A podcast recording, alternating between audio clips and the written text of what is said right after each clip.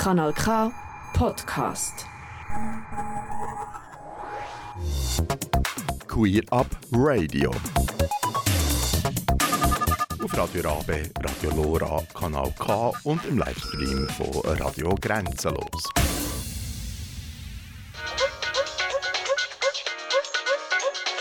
Queerbe, Queerbe, Queerbe. Eine Sendung von Queer Up Radio. Dienstag oben, 25. Oktober. Das ist der Zeitpunkt, wenn du uns live zuhörst und sonst irgendeinen Tag und Uhrzeit, falls die Sendung in einer Wiederholung noch ist. Und damit hallo und willkommen zur ersten Ausstrahlung von Queerbeat auf Kanal K. Queerbeat, das ist ein Format von Queer Up Radio, wo du regelmäßig auf Radio Rabe in Bern, auf Radio Lora in Zürich, auf Radio Grenzenlos im Internet und ab heute auch einmal im Monat auf Kanal K kannst hören. Mein Name ist Alex Meyer und ich darf dich durch zwei spannende Stunden mit trans-lesbisch-schwulen Themen und Musik begleiten starten wir in ein paar Minuten mit einem Blick auf aktuelle Themen im Umfeld der Dachorganisationen Los, Pink Cross und die GNS. Jetzt später werde ich mich mit dem Simon Frühling über seinen neuen Roman Dürst unterhalten, was auf die Shortlist vom Schweizer Buchpreis 2022 geschafft hat. Im Anschluss geht es dann von der Literatur zum Film. Auch in diesem Jahr findet in Bern nämlich das LGBTIAQ Filmfestival statt. Von der Dana und dem Claudio werden wir mehr über die diesjährige Ausgabe erfahren. Auch in Basel gibt es in dem Herbst queere Kunst. Und zwar anlässlich vom Rainbow Art Festival. Maria und Laia erzählen uns mehr über die zweite Ausgabe. In der zweiten Stunde tauchen wir ein in bits andere Klänge dabei Queerbeat. Der Musiker Jonathan Stich hat vor wenigen Wochen sein Debütalbum veröffentlicht und ich habe mit ihm über seine Person, seine Musik und das Album können reden. Außerdem erzählt uns der Dr. Gay, was der Unterschied ist zwischen Pep und Prep. Und zum Abschluss der heutigen Sendung schauen wir mit dem Daniel Frey zurück auf 50 Jahre Hub Queer Bern. Neben diesen vielen Beiträgen darf aber auch die Musik nicht ganz fehlen. Heute mehrheitlich mit KünstlerInnen, die am Rainbow Art Festival in Basel auftreten werden. Anfangen wir mit Coco Elaine und dem Song Catch Me in Your Dreams.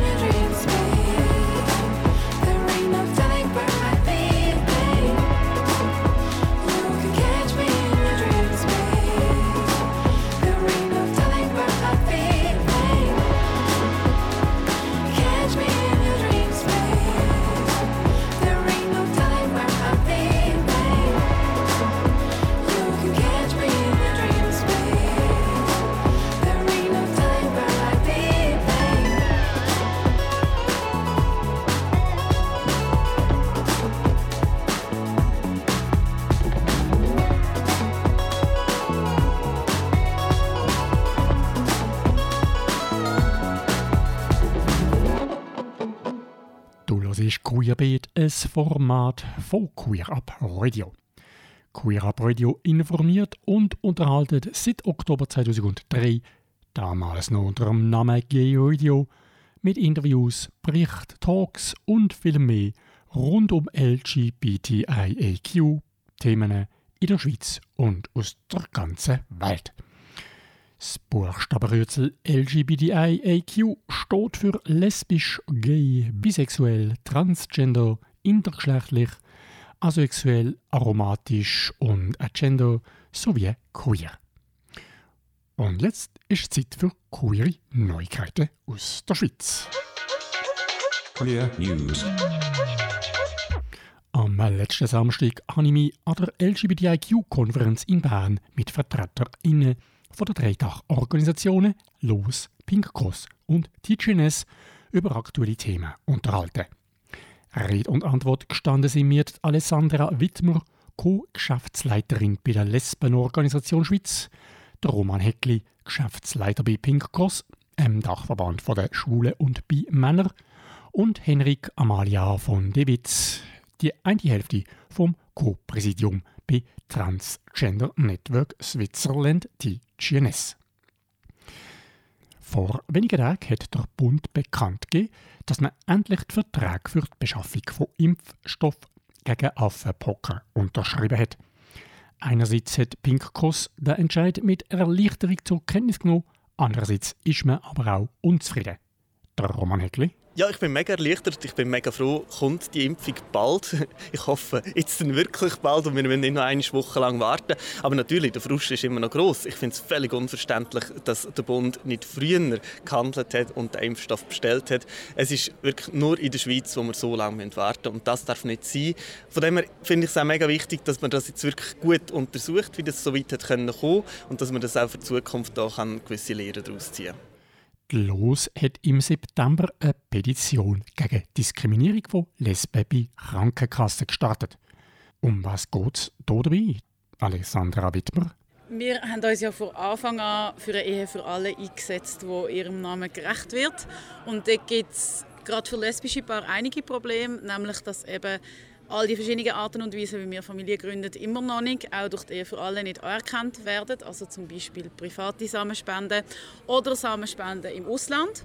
Und jetzt sind wir eben nach der Einführung von der Ehe für alle, haben wir leider noch herausfinden dass auch die Art und Weise, die jetzt abgesichert ist, nämlich die Samenspende für lesbische Paare in Schweizer Samenbanken, eben, dass dort auch nicht alles so gut läuft. Und zwar ist es so, dass dort jetzt eben die Krankenkasse die Insemination nicht zahlen. In einigen Fällen oder sogar fast in allen. Und gegen das tun wir jetzt petitionieren, weil das ist natürlich wieder eine Diskriminierung von lesbischen Paaren gegenüber allen anderen, die die Samenspenden in Anspruch nehmen. Mitte Oktober hat sich die Rechtskommission vom Ständerat für die Erleichterung bei der Stiefkind-Adoption ausgesprochen. Gemäss Roman Heckli ein wichtiger Schritt. Es braucht aber noch mehr damit alle Kinder ab Geburt abgesichert sind. Mit der Ehe für alle haben wir den ersten Schritt eigentlich gemacht, dass wir wirklich Regenbogenfamilien überhaupt können absichern ab Geburt. Aber eben, wie es Alessandra auch schon gesagt hat, wir sind überhaupt noch nicht am Ende und ganz viele Familienformen können eben noch nicht abgesichert werden.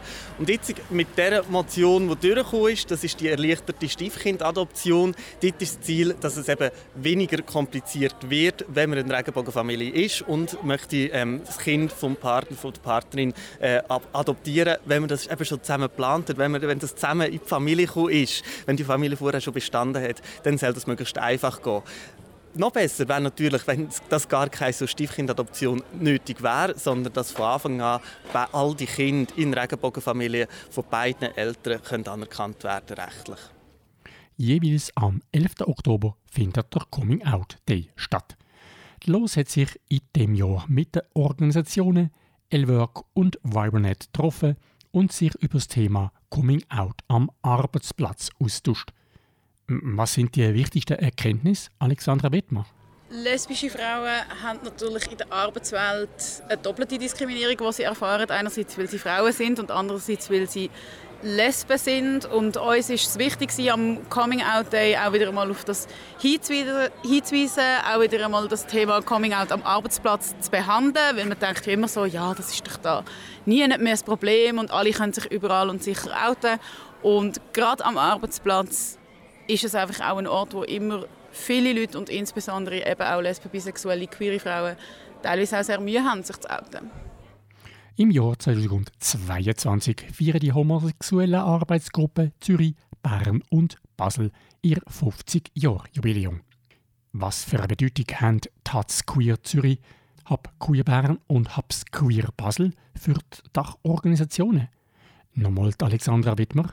Also die drei Organisationen im Speziellen sind ja auch eigentlich ein Grund, warum es uns gibt, weil es hat ja wie das regionale Engagement braucht, dass man dann aber auch mal gemerkt hat, wir müssen uns auch noch auf einer nationalen Ebene zusammenschließen und verbinden, um politisch zu kämpfen. Und darum sind die Organisationen für uns historisch wahnsinnig wichtig, aber sie sind auch in der Gegenwart noch mega wichtig, weil auch wir als nationale Dachverband sehr froh sind, dass auch in den verschiedenen Regionen von der Deutschschweiz viel läuft und dass es dort aktive, motivierte und engagierte Menschen gibt, die sich für die queere Community einsetzen. Vor wenigen Tagen hat die SVP vom Kanton Zürich der Hans-Uli Vogt als möglicher Nachfolger vom Bundesrat Uli Maurer ins Spiel gebracht. Der Hans-Uli Vogt lebt offen schwul. Ein schwuler Bundesrat und das ausgerechnet von der SVP? Für Roman Heckli ist das nicht der entscheidende Punkt schlussendlich ist es mir ein bisschen egal, von welcher Partei so eine Person kommt. Und mir ist auch ein bisschen egal, ob er jetzt schwul ist oder nicht. Wichtig ist für mich, dass ein Bundesratskandidatin oder halt schlussendlich ein Bundesrat oder Bundesrätin wirklich sich für unsere Rechte einsetzt, für die Rechte der LGBTIQ-Community und eben nicht einfach nur für privilegierte weiße alte Schwule. Und der Hans-Uli Vogt ist jetzt nicht unbedingt der, der sich bisher hat wahnsinnig fest hervorgetan hat mit seinem Engagement für unsere Community. Von dem her für mich macht es jetzt einen großen Unterschied, was er für eine sexuelle Orientierung hat. Für mich wäre es wichtig, dass unsere Rechte wirklich im Bundesrat vertreten werden. Das Gespräch mit Alexandra Wittmer und dem Roman Hegli habe ich, wie erwähnt, an der LGBTIQ-Konferenz geführt. Um was geht es denn aber hier bei dieser Konferenz? Die Alexandra Wittmer an der LGBTIQ-Conference geht es darum, dass Leute, die sich in der queeren Community und vor allem in queeren Vereinen und Orgas ähm, engagieren, können zusammenkommen, können netzwerken, aber eben auch können zusammen etwas lernen an Workshops. Wir tun auch immer am Abend noch zusammen die Community Night abhalten und auch noch feiern und essen miteinander. Und für mich ist es ein unglaublich wichtiger und schöner Anlass, weil man da auch wieder einmal alle eben so von Angesicht zu Angesicht kann sehen, sich austauschen. So neben diesen Workshops passiert auch noch ganz viel einfach beim Mittag oder in der Kaffeepause und das ist einfach auch sehr schön immer und sehr empowernd. Es sind wahnsinnig viele Leute äh, die ich auch noch gar nie gesehen habe. Man merkt auch, die Community die verändert sich wahnsinnig rasch. Es gibt immer wieder neue Leute, die sich auch möchten für die Community engagieren und dann Aufgaben übernehmen, die eben wichtig sind. Und ich glaube, nur dank dem grossen Engagement von all diesen freiwilligen Leuten kann unsere Community überhaupt leben. Zum Schluss habe ich von den beiden Vertreterinnen noch wissen, was in den nächsten Wochen in ihren Organisationen los bzw. Pink Cross so ansteht. Wir sind gerade sehr stark damit beschäftigt, eine große, große Lücke zu füllen.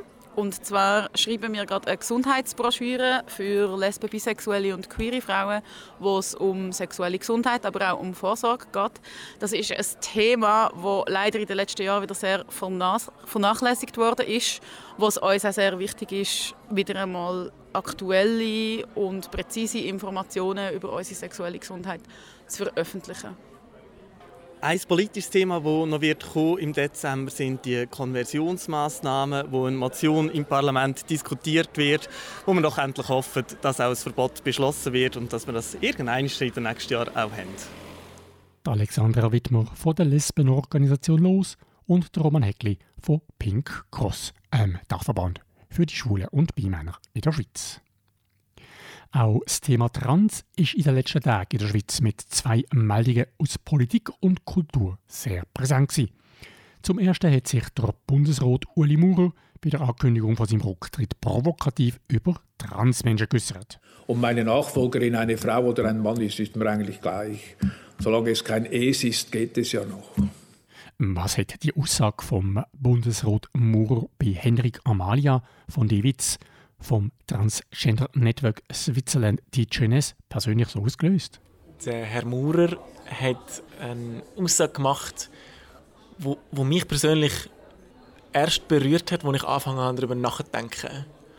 Und es ist mir aufgefallen, wie, wie okay ich mit ganz vielen gewaltvollen Übergriffen bin, weil ich, mir, ich bin mir sie so gewöhnt in meinem Alltag. Und das macht mich ein bisschen traurig, dass ich mir die so gewöhnt bin. Und das macht mich länger, je länger ich darüber nachdenke, wirklich auch hässig, dass die Aussage einfach so hat können gemacht werden und wichtige Leute, die, die Player sind in Politik, sich nicht dazu bezogen haben und nicht die Stellungnahme, die sie geteilt haben. Es ist etwas, wo wichtiger ist und tiefer geht, als man auf der Oberfläche meint. Und darum, die Aussage macht mich hässig. Eine positive Nachricht hat uns letzte Woche aus unserem nördlichen Nachbarland erreicht. Mit dem Deutschen Buchpreis 2022 ausgezeichnet worden ist Kim de l'Horizon aus der Schweiz mit dem Debütroman Blutbuch.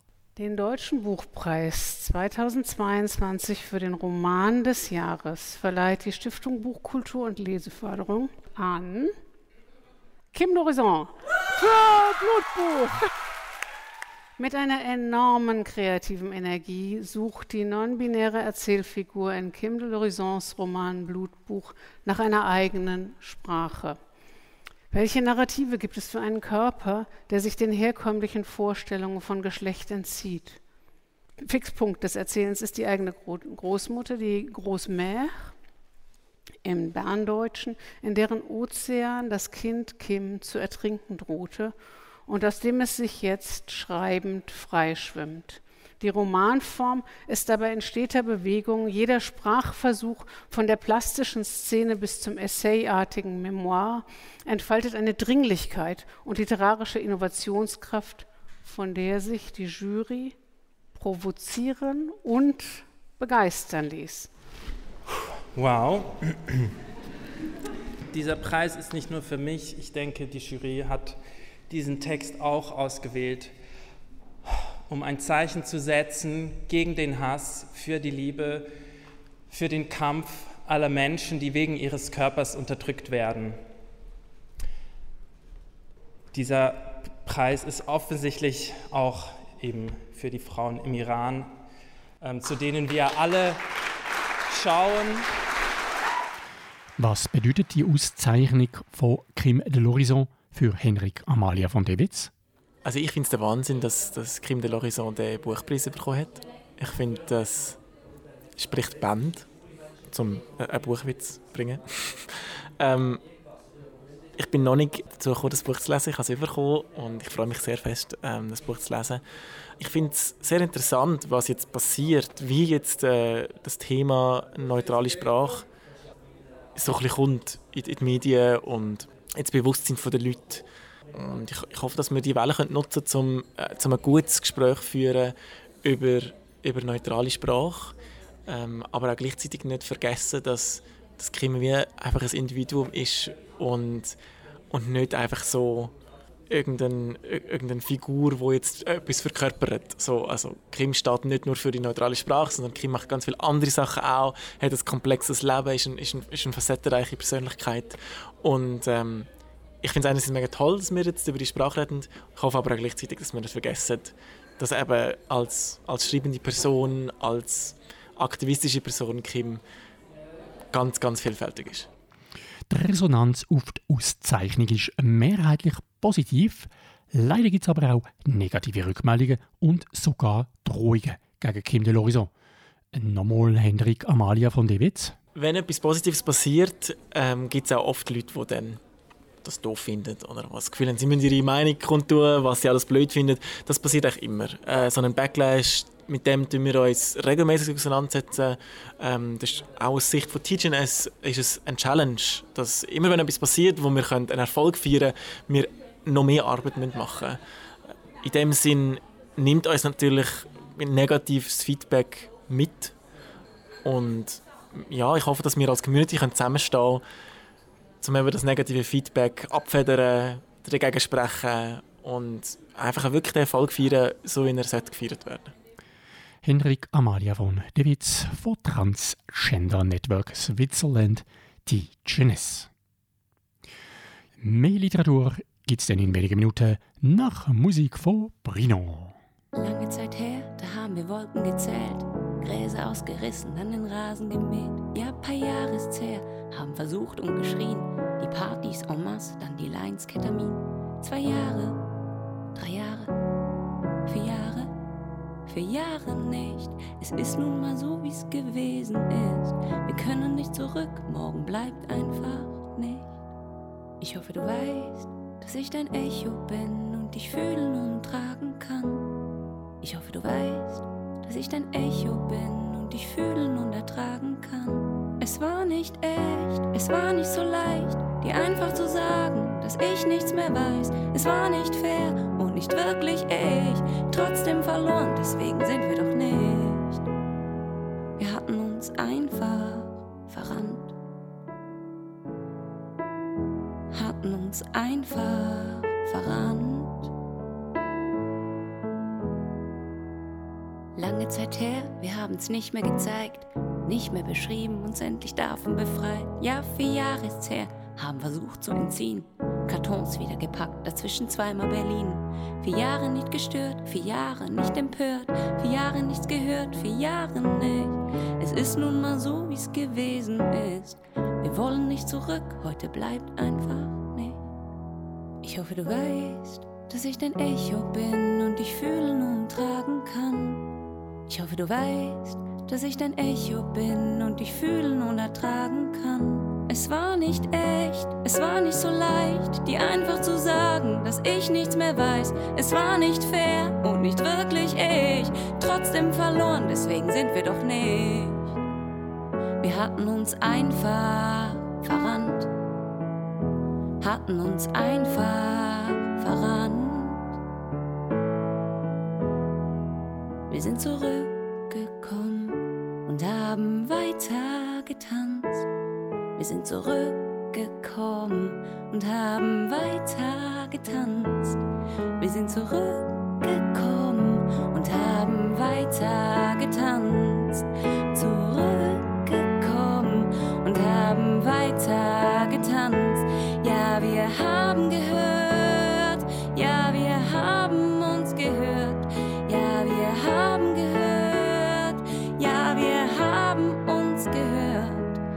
Wir sind zurückgekommen und haben weiter getanzt. Echo, Musik von der queeren Schweizer Musiker in Brino. Kanal K. Du hörst Queerbeat, ein Format von Queer Up Radio. Queer Book.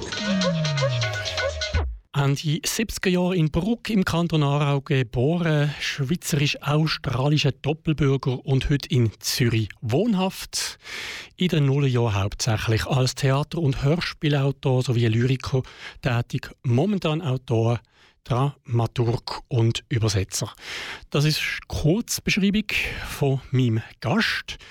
Im Jahr 2010 hat er seinen ersten Roman veröffentlicht, der mit mehreren Preisen ausgezeichnet worden ist. Unter anderem 2014 mit dem Kulturpreis von Network, einem Netzwerk von der schwulen Führungskräften. In diesen Tagen ist sein neuer Roman «Dürst» im Bilger Verlag erschienen und von der Jurys als einer von fünf Titeln für den Schweizer Buchpreis 2022 nominiert worden. Ja, hallo Simon Frühling. Hoi Alex, danke für die Einladung. Ja, danke, dass du vorbeigekommen bist und mir ein bisschen über dein Buch äh, können berichten oder bisschen über dich mehr können erfahren geht, du bist im Aargau und in Australien aufgewachsen, hast vielen Orten gelebt auf dieser Welt. Heute in Zürich daheim. Dein Roman spielt zum größten Teil in Zürich, aber auch in Städten wie Athen, Kairo, Berlin. Orte, wo du mehrheitlich aus eigener Erfahrung kennst. Ist das jetzt ein Zufall oder nicht? Ich glaube, mir klaut immer ein bisschen dort, äh, wo es gerade äh, gut passt. Ich habe nicht überall gelebt. Ähm, Berlin habe ich so Anfang den, von den Nullerjahren erlebt. Ich bin so ein pendelt zwischen Zürich und Berlin. In Kairo habe ich mal gelebt, als ich sehr jung war, mit 20, etwa anderthalb Jahren. Und Edinburgh ist eine Stadt, wo ich als Tourist mehr kenne, einfach äh, weil meine Mutter dort wohnt. Wir könnten jetzt selber versuchen, den Roman zusammenzufassen in meinen Worten. Aber wenn wir schon den Autor hier haben, dann würde ich das gerne dir überlassen. Natürlich so, dass man dann auch gespannt noch den Roman würde lesen. Jetzt bringst du mich in Pedro. Das habe ich in der Tat nie, äh, noch nie müssen machen.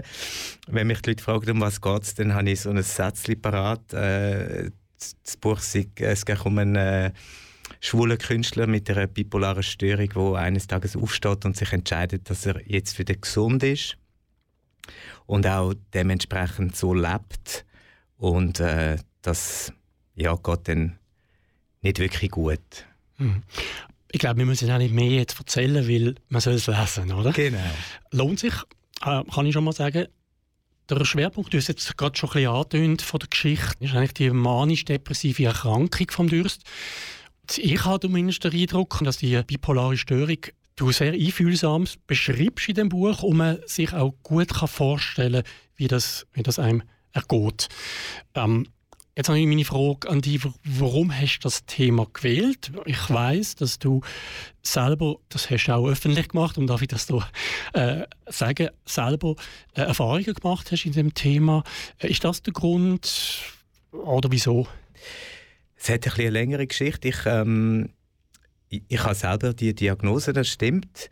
Und ich habe dann mal, wo es mir wieder ein bisschen besser gegangen ist, so anlässlich vom Weltbipolar Tag einen Post gemacht auf Facebook und das ist dann habe ich gemerkt, als ich den abgeschickt habe oder auf äh, Send gedruckt habe, dass das eigentlich wie eine Art zweites Coming-out war. Ich möchte natürlich auf keine Art und Weise äh, schwul sein mit einer Krankheit vergleichen, aber die Mechanismen, ähm, wo man selber auch für sich selber lostritt, sind sehr ähnlich. Und auf das aber konnte ich in der Republik ein Essay schreiben über die Erkrankung und dort bin ich so zum Schreiben über das gekommen und habe gemerkt, dass ich mir das durch das Schreiben, durch das literarische Schaffen mir ganz anders kann aneignen und auf diese Art auch eigentlich wieder abgeben.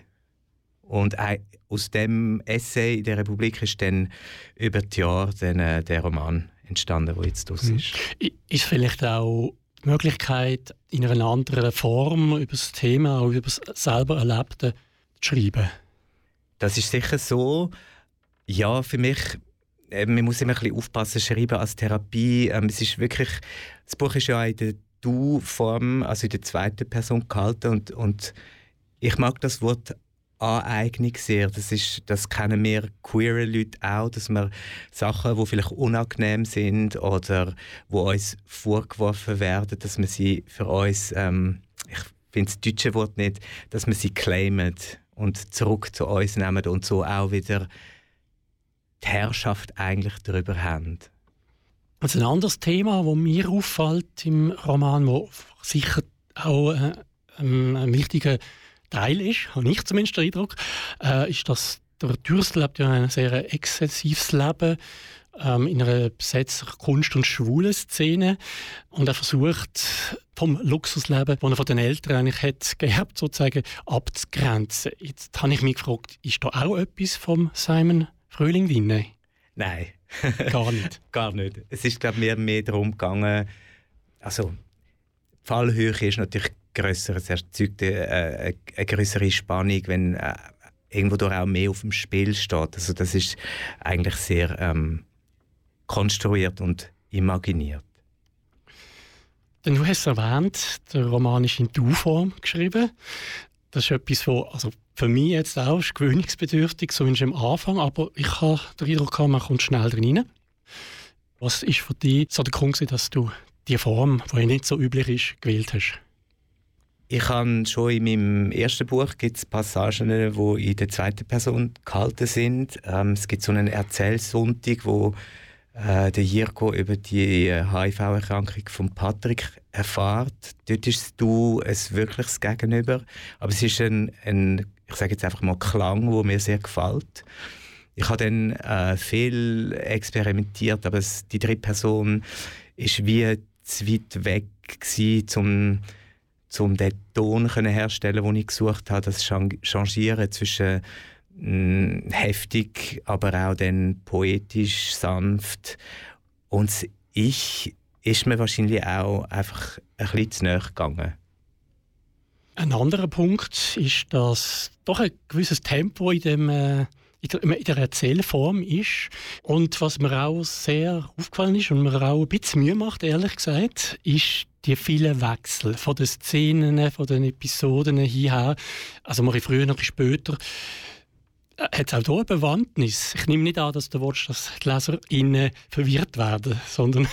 Nein, ähm, ich, es ist... Äh, also das Tempo ist sicher etwas, das ich angestrebt habe. Oder für mich äh, ist ein Sog, den ich versucht habe herzustellen, dass man irgendwann dann hoffentlich das gar nicht mehr möchte äh, wieder anlegen. Ähm, ich finde, es ist relativ einfach konstruiert. Die Vergangenheit und die Gegenwart wechselt sich bis zu einem gewissen Punkt immer ab. Und dann, da, da hast du recht, Zeit geht dann, die zwei Zeiten gehen dann wie ineinander rein. Und ich wollte eigentlich abbilden, ähm, wie, wie schwierig das ist, mit einer psychischen Erkrankung in diesen ständigen Wiederholungen zu leben, wo man eigentlich ja, es ist vergangen, aber also man hat es schon mal erlebt, jetzt erlebt man es wieder. Es besteht wie keine Hoffnung, aus dieser Schlaufe rauszukommen. Ja, mir hast gesagt, von Network, das ist jetzt habe ich rausgegriffen, wie das ein schwuler äh, Verein ist, von der schwulen Führungskräfte, genauer gesagt, die haben 2014 äh, mit einem Kulturpreis ausgezeichnet und jetzt das neue Buch ist für einen Schweizer Buchpreis nominiert. Was bedeutet für dich so eine Auszeichnung oder zumindest jetzt mal Nomination? Ich bin ziemlich überfordert am Anfang. Ähm, in erster Linie bedeutet es jetzt äh, ganz viele Termine, ganz viele Lesungen. Äh, das ist natürlich toll. Ich freue mich sehr für mein Buch. Ich für mich selber auch noch ein bisschen Bammel, wie ich das ähm, alles äh, werde bewältigen. Ja, es ist mein zweites Buch, aber es ist sehr viel Zeit verstrichen. Also bis vor kurzem äh, ich oder mein Verlag, wir, es hat niemand können wissen, ob jetzt das etwas wird, ob wir, ob wir ein paar hundert Exemplare verkaufen und das dann sang- und klanglos verschwindet oder ob es ein, ein Erfolg wird. Und das ist jetzt natürlich äh, für das Buch ist das super. Ja, dann hoffen wir oder ich drücke dir die Daumen. Vielen Dank. Genau. Ähm, kennst du die anderen Nominierten? Also was ja auffällt, ist, es hat noch ein zweites Buch, eine queere Geschichte drin von einer non-binären Person. Also handelt der Roman. Genau. Kennst du die anderen? Kim de Lorison und ich, wir kennen uns ja. Ja, okay. Und äh, Thomas Hürlimann kenne kenn ich auch einfach vom Lesen. Und die anderen zwei werde ich noch kennenlernen. Wunderbar. Hast du schon den nächsten Plan? Nein. Bist zwar noch am Genießen ähm, jetzt erst einmal. Ich muss mich ein bisschen büscheln, wie man so schön sagt auf Schweizerdeutsch. Ja, aber ich gehe davon aus, im Kopf hat schon Projekte, die dann irgendwann in die Zukunft kommen. Es ähm, schafft schon, ja. ja. genau, wunderbar. Äh, Gibt es eigentlich ein Lieblingsbuch, das du hast, oder kannst sagen? Oh, jetzt bin ich überfordert mit dieser Frage. Äh, das Lieblingsbuch nicht. Ähm, ich habe zwei, würde ich mal sagen, Lieblings-Schweizer Autorinnen. Das sind sicher Ruth Schweikert und äh, Ulrike Ulrich mit einem super tollen Zürich-Buch. Das heißt «Während wir feiern». Ähm, das ist sehr zu empfehlen. Und sonst ähm, es kommen relativ viele Bücher vor, auch beim Durst. Äh, Giovanni's Room von James Baldwin spielt eine große Rolle. Und ich bin so ein bisschen verliebt in die amerikanischen Nachkriegsautoren, das kann man mhm. schon so sagen.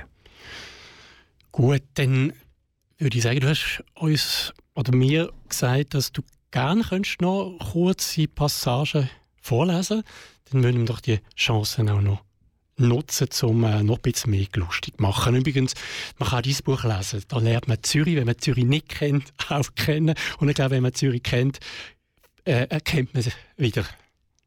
Das stimmt. Genau. Das stimmt. Ähm, Du hast gesagt, der Dürst ist Künstler. Ich lese Passagen kurz bevor seine erste Gruppenausstellung im Keller von der Besetzi, wo er auch wohnt. Aufstehen, sagt Juri. Hopp, sagt Juri. Hey Hase, sagt Juri. Hoppelhase, du musst aufstehen, sagt Juri schon seit Tagen. Und heute sagt Juri, heute ist ein großer Tag. Juri kniet auf dem Matratzenrand, beugt sich über dich. Hättest du die Kraft, du würdest ihn wegstoßen. Hättest du die Kraft, du würdest dich gegen die Wand drehen. Juri fährt dir durchs Haar, Juri küsst deinen Nacken, leckt dein Ohr, Juri zieht die Bettdecke weg, kitzelt dich. Schon seit Tagen stupst und schlabert, motzt und labert dich Juri an und voll, bis es einfacher ist, aufzustehen, als liegen zu bleiben. Es einfacher ist, in die Küche zu schlurfen, dir einen Kaffee machen zu lassen, eine Zigarette gedreht zu bekommen und dich auf Juris Knie zu setzen, weil alle Stühle verschwunden sind und du nicht stehen kannst. Viel zu schwer bist du ein Sack, bist du Kartoffelsack, kannst dich kaum aufrecht halten, auch nicht angelehnt an die Arbeitsfläche oder den Tischrand, wie das die anderen tun, weil mal wieder alle Wo kommen bloß die Stühle immer hin? Es wissen doch alle, dass die Stühle aus der Küche in die Küche gehören und nicht auf die Dachterrasse oder als Kleiderständer in die Schlafzimmer. Juri redet und redet für euch beide, sagt wir, wir, wir, wenn er dich und sich selbst meint, als gäbe es dich als eigenständige Person nicht mehr als hätte, als hätte er dich geschluckt. Wie du jetzt schlucken musst, deinen Kaffee runterschlucken und an der Zigarette ziehen und warten, bis Juri weg ist, endlich weg. Und du dich zurückschleppen kannst in euer Bett, da ist es wieder dieses Wir, jetzt benutzt du es selbst schon, in einen Knäuel ganz eng, du willst dich einrollen und dein Herz ersticken. Soweit ein Ausschnitt aus dem Buch Dürst, einem Roman von Simon Frühling. Vielen Dank und mir bleibt nur noch dir viel Erfolg zu wünschen. Weiterhin jetzt mal mit Dürst und natürlich dann auch im zukünftigen Autorenleben. Vielen Dank. Bis zum nächsten Mal. Merci. Queer Up Radio. Soweit das Gespräch mit dem Autor Simon Frühling, wo ich während der Sendung vom 25. September geführt habe. Wenn du durch Simon Frühling live möchtest erleben, dann kannst du das unter anderem am 26. und 28. Oktober in Zürich, am 10. November in St. Gallen, am 17. November in Bern oder am 19. und 20. November in Basel. Mehr Infos auf der Webseite simonfröhling.ch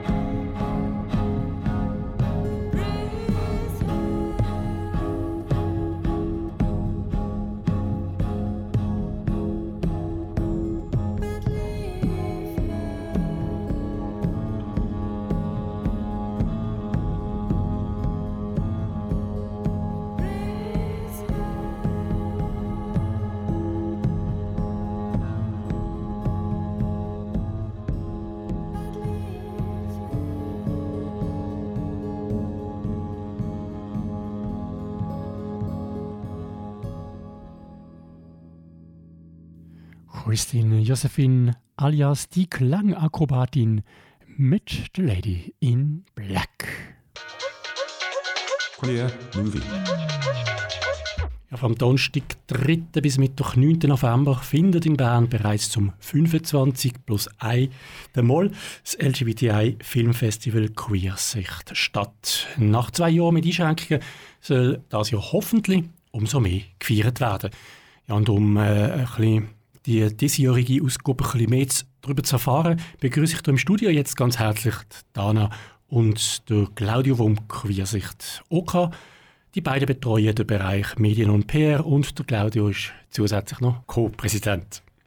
Ja, hallo Dana und Claudio. Hallo, ciao. Hallo. Schön, dass Sie. Danke, dass ihr Zeit nehmt, äh, hierher zu kommen und dass ihr unseren HörerInnen einen kleinen Einblick in das diesjährige Queersicht-Programm gebt.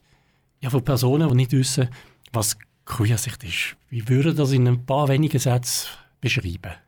Es ist für mich einmal ähm, für jemanden, der sehr gerne Filme hat, der sehr gerne queere Filme hat, ist mal eine Gelegenheit, um die auch auf der grossen Leinwand zu sehen, wo für Filme, die vielleicht sonst nicht Gelegenheit hätten, im Kino zu kommen und vor allem für Zielgruppen, für unsere Zielgruppe, für unsere Community eigentlich auch sind, ja, eine Chance, mal auch ein bisschen queer Joy zu sehen. Und gleichzeitig finde ich, ist es auch eine wunderbare Plattform, um eben queere Realitäten um einem breiten Publikum zu zeigen.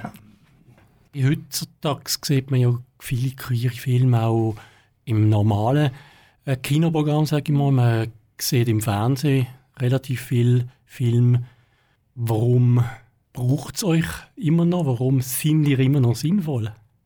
Wer auf Filmfestival geht, äh, unabhängig davon, ob es ein Queers ist oder ein normales, ja, Anführungs- und Schlusszeichen, ähm, wird dort immer wieder auch Filme entdecken, die es nie wie auf äh, die Leinwand schaffen. Und das ist bei uns genau so. Wir haben sehr viele Filme, die wahrscheinlich nie einem breiteren Publikum werden gezeigt werden, die aber durchaus extrem relevante Themen ähm, behandeln und einen Einblick geben in Welten, wo man sonst einfach keinen Einblick haben kann, wenn man den Film nicht gesehen hat. Und in diesem Sinne finde ich es eben nach wie vor sehr, sehr wertvoll, dass es Festival wie unseres, aber auch die anderen queeren Festivals in der Schweiz gibt, in der Queersicht stehen nicht nur wir zwei, es sind zwei aus dem OK-Team.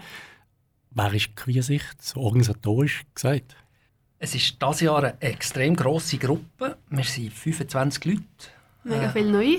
Mega viele neue. Mehr als die Hälfte sind neue Leute, die sind dazugestoßen. Und zusammen ziehen wir das jetzt durch. Extrem selbst organisiert. Eine mega coole Truppe einfach. Ich bin das ja auch das erste Mal dabei, von dem her ist es auch noch spannend wieder mal eine neue Liste dabei. Für mich haben jetzt das erste Mal von der anderen Seite dabei zu sein. Kennst du den Anfang, Claudia? Dabei bist du wahrscheinlich selber noch nicht. Nein, vom Alter her wäre es zwar schon gegangen, aber ähm, ich war dann noch überhaupt nicht aktiv in der Queer Community. Entstanden ist es äh, durch die Initiative von zwei Personen, Veronika Minder und Patrick Martinez, wenn ich das noch richtig im Kopf habe, die damals queere Filmfest äh, im Ausland äh, besucht haben und gefunden haben, ach, das brauchen wir in Bern auch. Und dann einfach mal im kleinen Rahmen angefangen haben. Äh, entstanden ist es schlussendlich eigentlich in der Ritschule und ist dann mit der Zeit immer mehr gewachsen. Und eben mittlerweile sind wir in fünf Kinos unterwegs, haben wirklich ein sehr grosses Programm an Filmen Grundstimmung, denke ich, ist auch immer noch sehr ähnlich wie damals. Mhm. Es ist alles freiwillig organisiert, ähm, sehr viel Engagement, sehr viel Freude am sehr Film. Sehr viel Her Herzblut, ja. Es gibt einige Filme auf dem Markt. Wie wählen die aus? Also wie kommen wir da schon zum Programm? Schafft es ein Film als Queersicht? Mit sehr vielen Stunden vor dem Kompi zu verbringen und Filme zu schauen. Das ist insbesondere die Aufgabe unserer Programmationsgruppe. Die besteht aus etwa sieben Leuten die schauen sich wirklich im stundenweise Filme an, sei es Kurzfilme oder Langfilme. Kurzfilme haben meistens ja, 200, 300 zur Auswahl. Und bei den Langfilmen sind es um die 100, 150 Filme, die jedes Jahr der Auswahl stehen. Ja, und nachher ist es eine Diskussion, welche Filme dass man ins Programm nehmen will. Uns ist es immer ein grosses Anliegen, dass wir die verschiedenen Buchstaben aus dem queeren Alphabet äh, möglichst breit abbilden können. Es geht nur noch ein paar wenige Tage da, sind wir bereit? Ähm, wie soll ich sagen, wir sind in der Zielgerade. Wir merken langsam, oh, das müssen wir machen, das müssen wir machen, das müssen wir machen. Langsam zieht es ein bisschen an, merke ich an mir selber, merke ich auch im Umfeld, merke ich in unserem Gesicht-Mail, im Chat, dass noch überall Sachen aufpoppen, die wir machen müssen. Aber einerseits freut es mich ein bisschen, weil dann wird es endlich greifbarer. Man hat jetzt so lange daran gearbeitet. Ja, und langsam kommt es. Auch wenn es jetzt ein bisschen, noch strenger wird, weiß man, ja, kommt gut. Ja, wir können nicht das ganze Programm anschauen, aber ich würde jetzt doch gerne mindestens einen kurzen Blick ins ähm, Kinoprogramm werfen von, von der diesjährigen Ausgabe. Was sind eure Favoriten? Was sind die Filme, die ihr jetzt würdet so als Highlights bezeichnen Ja, ich habe natürlich mehrere, aber ich erzähle gerne mal ein bisschen. Zum Beispiel der Eröffnungsfilm, der muss ganz gut sein. Fanny, The Right Work, von Stück Abend. Äh, ich habe ihn selber noch nicht gesehen, aber nur schon allein der Film Inhalt, Beschreibung, um was es geht. Es ist noch vor meiner Zeit, muss man fairerweise sagen, aber es gibt eine Rockgruppe anscheinend, die sehr revolutionär ist für ihre Zeit und das ist jetzt quasi die Verfilmung von, dem, von dieser Rockgruppe. Und das würde ich sehr gerne sehen und ich kann es auch wahrscheinlich sehr allen empfehlen. Ähm, ganz persönlich gefällt mir auch Tjöt Tjöt Tjöt, was so ein Coming-of-Age-Film ist, wo in Finnland spielt. Ähm, geht um Teenager-Freundschaft. Der eine merkt, dass sie lesbisch ist, der andere merkt, dass sie wahrscheinlich asexuell ist und wie sie halt ihr Teenagerleben mit dem navigiert. Bei mir sind es zwei Filme, die ich äh, wirklich sehr cool finde. Äh, das eine ist Wildhood. Das ist ein Roadmovie von einem Indigenen in äh, Kanada, wo nachdem er jahrelang von seinem Vater belogen ist worden, ob die Mutter noch lebt oder nicht, irgendwann sich auf die Reise macht mit seinem Bruder zusammen, um die Mutter zu finden. Und dort auch noch Leute trifft, und die ganze queere Thematik auch noch so reinfließt, ist wirklich ein ganz schönes Roadmovie. Und der zweite ist einfach Klamauk, äh, würde ich sagen, ist Cop Secret, mhm. ein isländischer Film, der am Filmfestival Locarno gelaufen ist letztes Jahr. Hat auch dort gesehen. Und ja, wer gerne Die Hard sieht, vielleicht auch noch ein bisschen James Bond, und das Ganze noch mit einer queeren Einlage, der muss den Film definitiv anschauen. Also, man darf von Gewalt nicht Angst haben, es ist sehr gewalttätig in diesem Film. Aber man kann sehr viel lachen und die ganze Geschichte ist wirklich einfach zum, zum Grölen. Und irgendwo eben auch schön, dass sich ein Regisseur mal so das typisch heteronormative Genre an dem angenommen hat und eine queere Story reinbringt. Also wirklich sehr, sehr empfehlenswert. Wissen ihr gerade auswendig, wie viele Filme es total sind?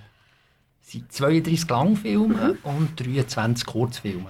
Genau, das Kurzfilmprogramm das ist auch immer etwas Spezielles. Genau. Gell? Das ist immer eigentlich eines der Highlights. Da kann man eigentlich davon ausgehen, dass das immer ausverkauft ist. Also wer mhm. Kurzfilme schauen will, geht dort möglichst schnell auf den Vorverkauf, der seit dem 20. Oktober läuft und dort einen von diesen drei Blöcken anschaut. Die zwei ersten, da kann man abstimmen, welches das der beste Kurzfilm ist. Dort vergeben wir dann die rosa Brille, das ist unser Preis für den besten Kurzfilm. Und wir geben einen Preis für den kontroversesten Film, also dort, wo am meisten eine gut und äh, schlecht, ja, Anführungs- gefunden haben. Und das Publikum bestimmt dort. Ihr habt es ja schon angesprochen, neben dem Film gibt es auch immer noch ein Rahmenprogramm. Jetzt dieses Jahr ist zusätzlich noch das Jubiläum, das ihr nachträglich feiert. Erzähl doch einfach mal ein bisschen, was es denn noch als zusätzliche Veranstaltungen gibt.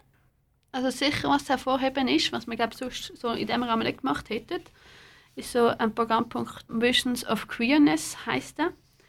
Er ist so ein bisschen, ja, ein bisschen Retrospektive, wo so ein bisschen ähm, schaut, wie haben sich die Filme gewandelt, wie ist, wie ist die Ausdrucksform. Und im Rahmen von dem Visions of Queerness gibt es zwei äh, Diskussionsreihen, also zwei Vortragsreihen und weil da zwei Filme in Retrospektive zeigt, Watermelon Woman und Neuland, wenn es mir recht ist. Genau, dort sind zwei äh, ProfessorInnen aus Deutschland, die kommen, die wirklich auf diesem Gebiet, also queeren Film, äh, zum Teil auch forschen und uns dort sicher einen spannenden Einblick geben können.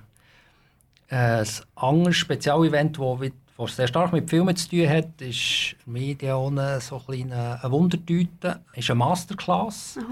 mit dem Regisseur Jan Soldat. Der Jan Soldat ist ein Dokumentarfilmer aus Deutschland, der wirklich sehr äh, spannende, aber auch extrem fordernde Dokumentarfilme macht, wo wirklich so ein bisschen an Grenzen sind zwischen der Doku und dem Porno.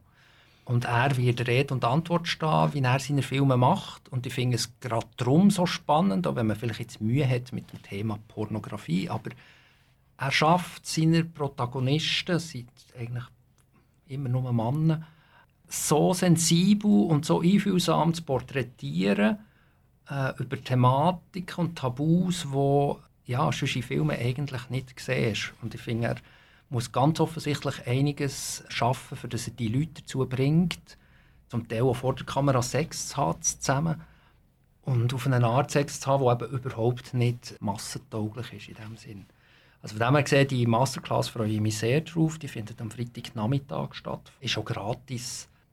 Das sind so die, die filmnahen Rahmenveranstaltungen. Daneben haben wir aber auch unseren klassischen Programmpunkt, den wir jedes Jahr hatten, vor Corona unsere Lounge, die vom Freitag bis am Sonntag offen hat. Wir haben sogar eine Überzeitbewilligung bekommen. Also man kann wirklich sehr lange bis morgen, sicher bis morgen um zwei und wenn noch genug Leute um sind, die auch noch ein bisschen länger bei uns äh, sich aufhalten. Und der Brunch am Sonntag ist auch äh, so ein Highlight. Da gibt es allerdings dieses Jahr eine Änderung.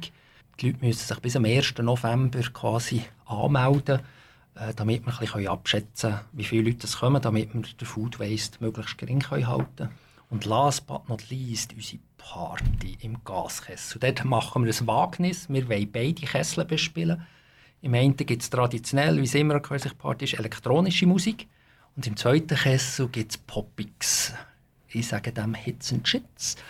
Ähm, wir könnten mal Bravo-Hits-Musik sagen. Genau. Also, Je nach ähm, Alter wahrscheinlich, genau.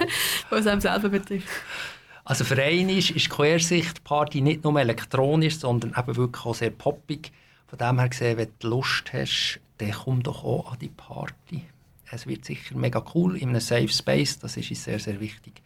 Lernen uns doch zum Schluss nochmal die wichtigsten Informationen zusammenfassen, also insbesondere von wann bis wann das Festival ist, wo es stattfindet. Wir fangen an am 3. November mit dem Eröffnungsfilm im Kino ABC. Und es geht dann weiter bis am kommenden Mittwoch, am 9. November, in den Kinos ABC, Rex, Cinematte, Kellerkino und Kino in der Ritschule.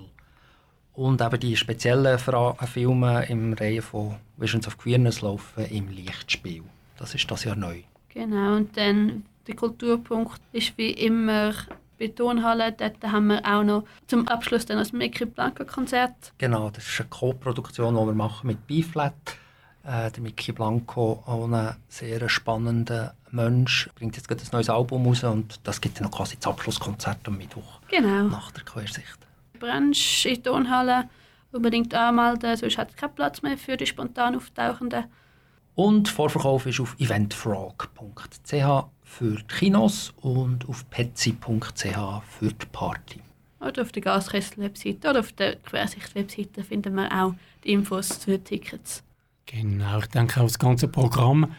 Und für die, die jetzt vielleicht nicht gerade sich so gut auskennen zu Bern, also wie ich beispielsweise, die finden auch alles auf der Webseite. Vielleicht sagst du noch mal schnell. Quersicht.ch und ähm, wir haben ein wunderschönes Programmheft, findet man auch überall ein bisschen Bern verteilt.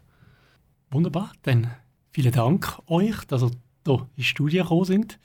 Dana, Claudio und natürlich viel Erfolg bei der Ausgabe 2022. Merci vielmals, dass wir dürfen kommen und ja, freue mich extrem. Das ist wirklich so quasi die Batterie, die wir jetzt anzapfen für die ganze Arbeit. Also ich freue mich riesig darauf. Ich mich auch. Kommen zahlreich. Und äh, ja, es wird eine gute Zeit, es wird ein gutes Festival. Wir freuen uns. Soweit Dana und der Claudio im Gespräch über das Filmfestival Queersicht in Bern. Und als nächstes mehr Infos über das Rainbow Art Festival in Basel. Doch zuerst eine weitere Künstlerin, die am Festival wird auftreten, Cynthia James mit Little Boy in the Window. Queer Up Radio. Auf Radio Rabe, Radio Lora, Kanal K und im Livestream von Radio Grenzenlos.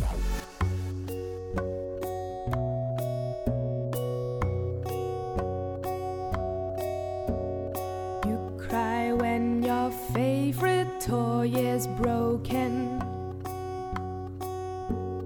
Or when your mom doesn't allow you wish I could worry about such things.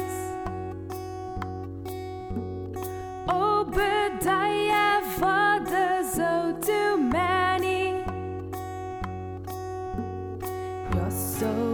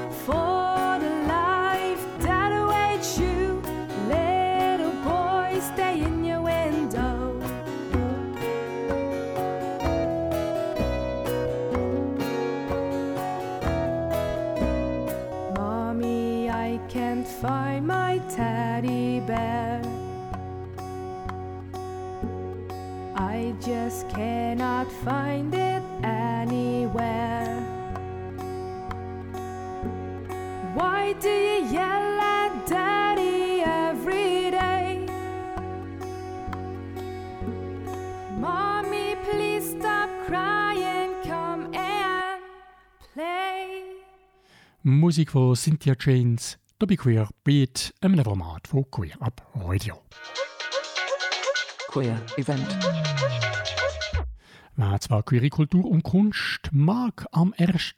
Novemberwochenende aber nicht nach Bern ans Filmfestival Queersicht gehen möchte, der hat am Samstag, 5. November, eine weitere Möglichkeit.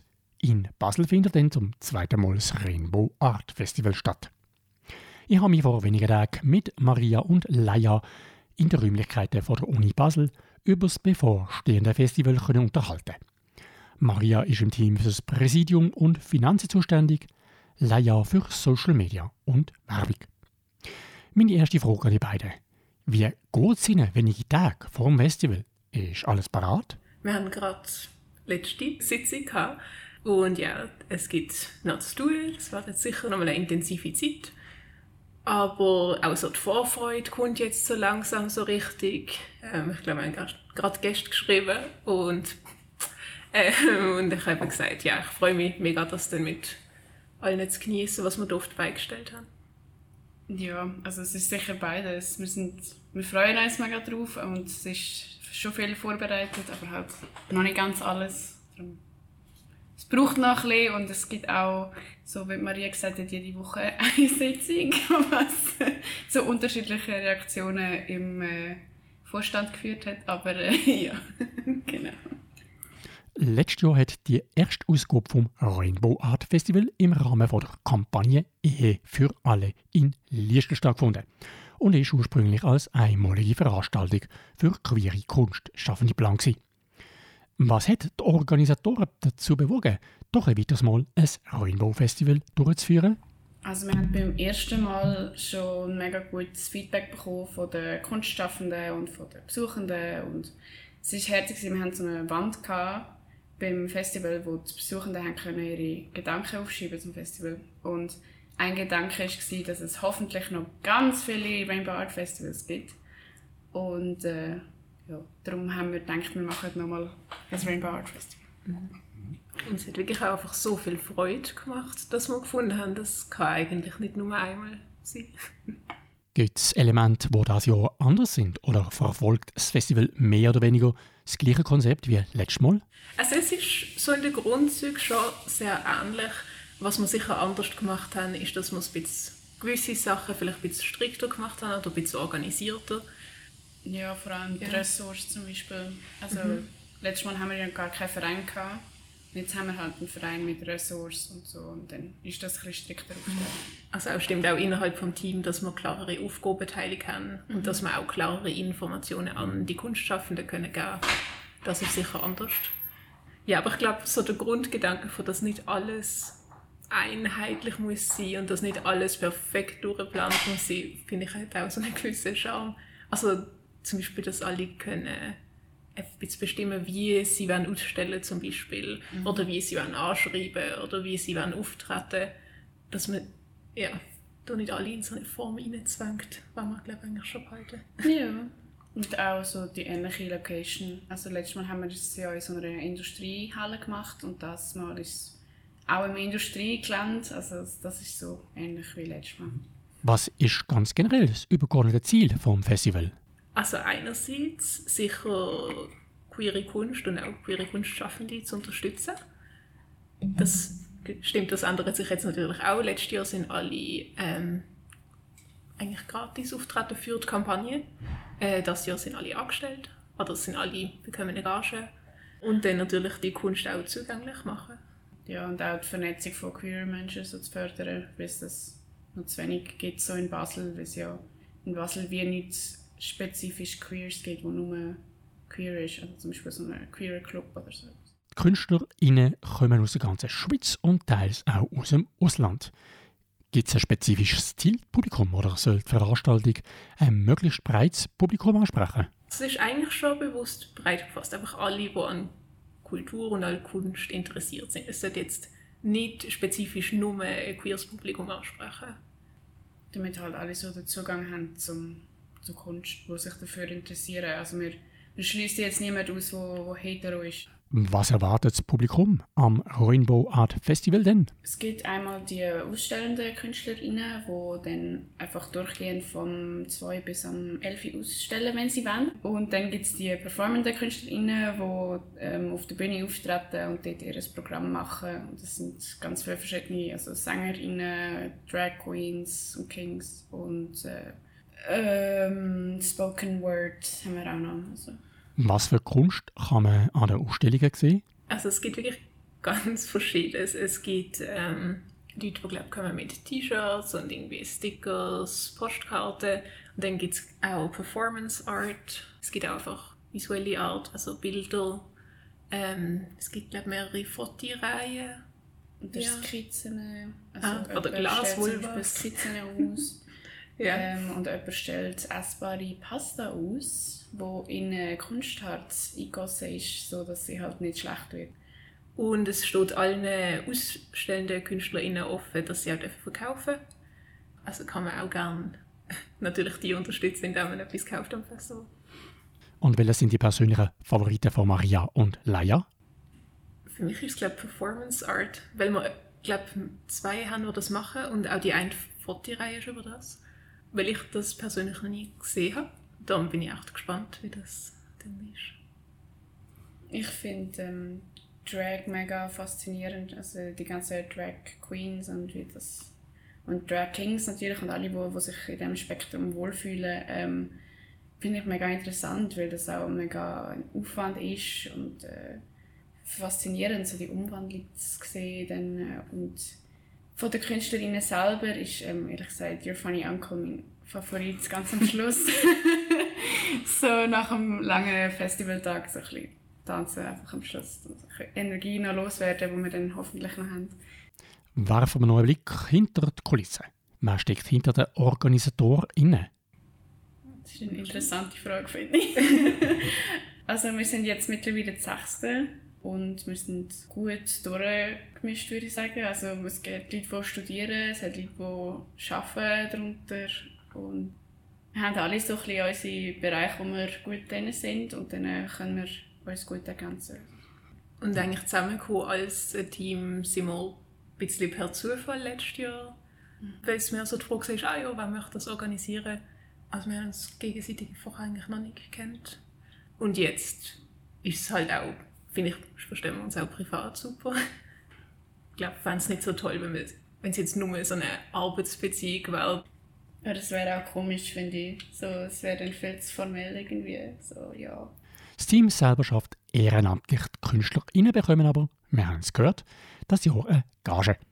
Stellt sich die Frage, wie finanziert sich das Festival? Es wird sich durch das Festival selber auch finanzieren. Wir haben ja Eintritt, werden auch eine kleine Bar führen.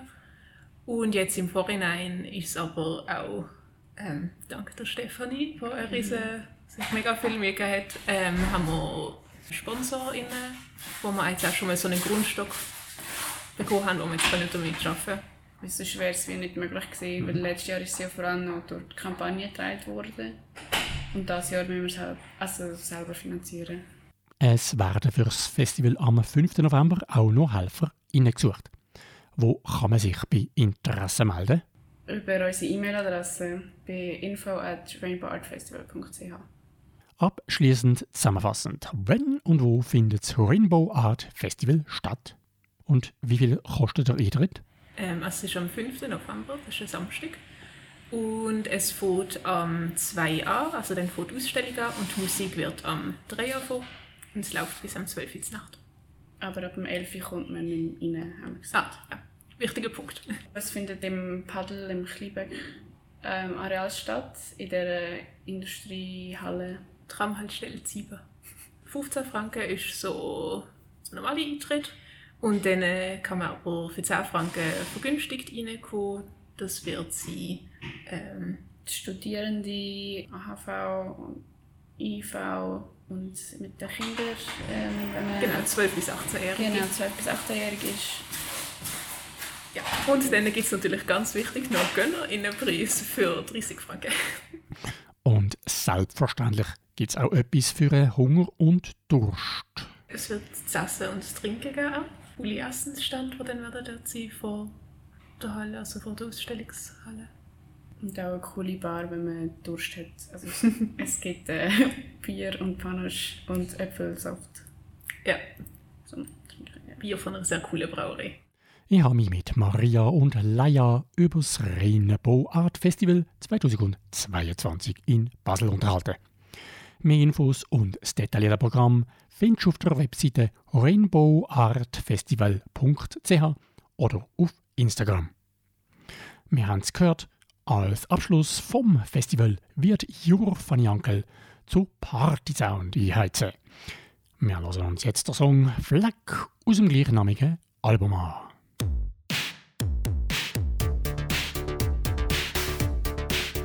Hier ist Your Funny Uncle und du hörst Queer Up Radio.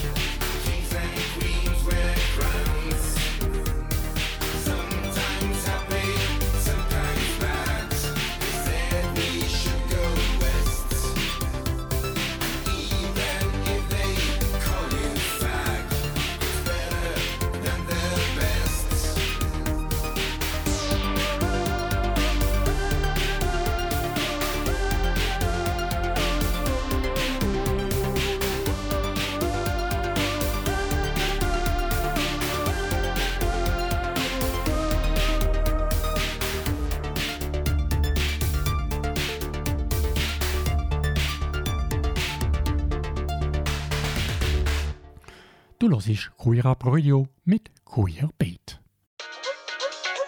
Queer Talk. Der Violinist, Pianist und Komponist Jonathan Stich ist im solothurnischen Kleinlützel aufgewachsen. Hat an der Musikhochschule Luzern studiert und sich an der Hochschule für Musik in Hamburg und an der New York Jazz Academy weiterbildet. Seine vielseitige Tätigkeit geht von klassischen Kammermusikkonzerten bis zur Mitwirkung an grossen Showproduktionen. Er ist bereits mit mehreren Preisen ausgezeichnet worden und 2013 mit seinem Duo für der Klein Privalo nominiert gewesen. Letztes Jahr hat sich der Jonathan Stich anlässlich vom Rainbow Art Festival für die Kampagne Ehe für alle eingesetzt und vor wenigen Wochen hat er sein Debütalbum veröffentlicht. Ich hatte die Gelegenheit, gehabt, mich vor wenigen Tagen mit dem Jonathan Stich telefonisch zu unterhalten. Hallo Jonathan. Hallo. Ja, Jonathan, ähm, wenn und vielleicht weißt du auch noch, warum bist du eigentlich Musiker geworden? Ja, ich habe immer schon Musik gemacht. Wir haben viel Musik daheim im Haus gehabt. Meine Eltern haben ähm, viel Musik gemacht oder machen immer noch Musik. Und darum ist es für mich klar gewesen, dass ich ein Instrument fange an spielen. Und ich wollte dann immer Klavier spielen, weil das meine Mutter auch gemacht hat. Und habe mich aber für Geige entschieden. Und habe dann aber später das Klavier doch auch noch für mich entdeckt. Also ich habe dann beides gespielt. Und ich glaube, das hat so ein bisschen ausgemacht, dass ich dann wollte, Musiker werden oder Musik studieren, so die Vielseitigkeit. Ich glaube, wenn ich jetzt nur auf so ganz eine Richtung gegangen wäre, dann hat es mich gar nicht so gepackt. Aber so dass eben äh, zwei Instrumente und auch verschiedene Stilrichtungen, die mich packen, das ist so ein bisschen, glaube ich, das Ausschlaggebende gewesen, dass ich das dann wollte, so zu meinem Beruf machen.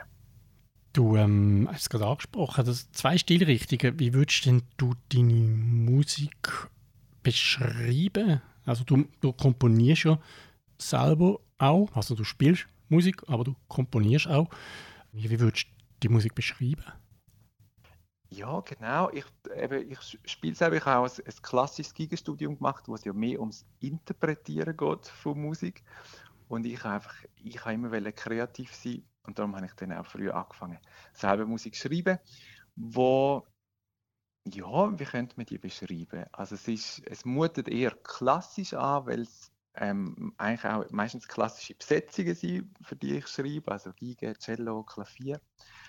Ähm, aber es ist nicht in dem Sinn klassische Musik. Es könnte vielleicht als neoklassisch bezeichnet werden. Oder viele Leute, die es hören, sagen, es tönt ein bisschen nach Filmmusik. Also ich sage auch, es ist wie so cinematische Kammermusik. Ich könnte man es so ein bisschen beschreiben. Gibt es irgendetwas, was du versuchst, mit deiner Musik bei den ZuhörerInnen auszulösen? Ja, also es, mein Ziel beim Schreiben ist eigentlich schon, dass es beim Losen, da, dass beim Losen Bilder entstehen. Also dass man, dass man, ja, eben, ich, ich bin oft inspiriert von Landschaften oder von Natur und ich möchte dann auch, dass beim Zuhören wie, dass man so Bilder vor sich sieht, also ein, ein nebelverhangenes Tal oder ähm, Eiskristall, so heißt auch ein Stück von mir. Und natürlich auch, dass es schon auch Emotionen auslöst. Also ich, das, ich komponiere immer sehr emotional. Also das ist alles, ja, wenn ich es schreibe und auch wenn ich es spiele, sehr mit Gefühl, mit Stimmungen verbunden. Und da wünsche ich mir natürlich, dass man beim Losen auch irgendetwas spürt und etwas empfindet.